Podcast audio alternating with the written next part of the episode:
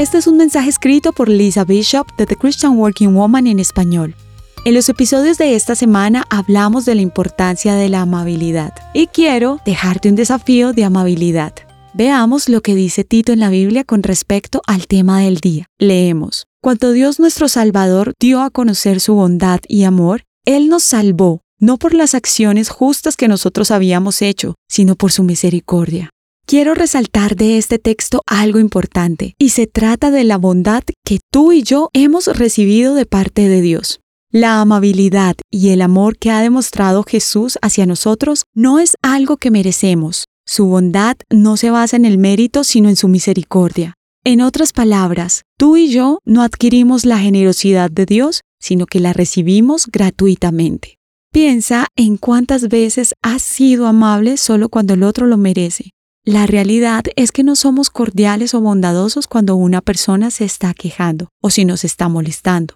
Al contrario, tendemos a evitarla, irritarnos o darle la espalda. No somos pacientes ni gentiles. Sin embargo, Jesús demuestra un camino más alto. Nos ama y nos extiende esa amabilidad sin condiciones. La bondad de Dios no está basada en tu comportamiento, se basa en su favor hacia ti.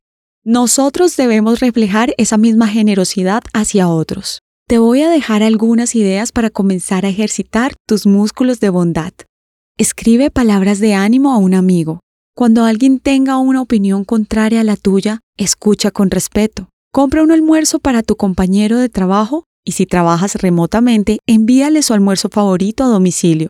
Envía una nota de agradecimiento a alguien que haya impactado tu vida. En vez de reaccionar con aspereza cuando algo te moleste, cierra tu boca. Sé paciente y amoroso. Deja que pase el carro delante tuyo primero. Lo sé, esto requiere una porción de amabilidad adicional.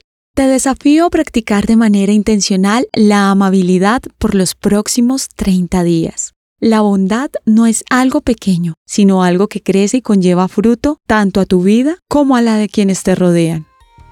Encontrarás copias de este devocional en la página web de christianworkingwoman.org y en español por su presencia radio.com. Búscanos también en tu plataforma digital favorita. Estamos como The Christian Working Woman en español.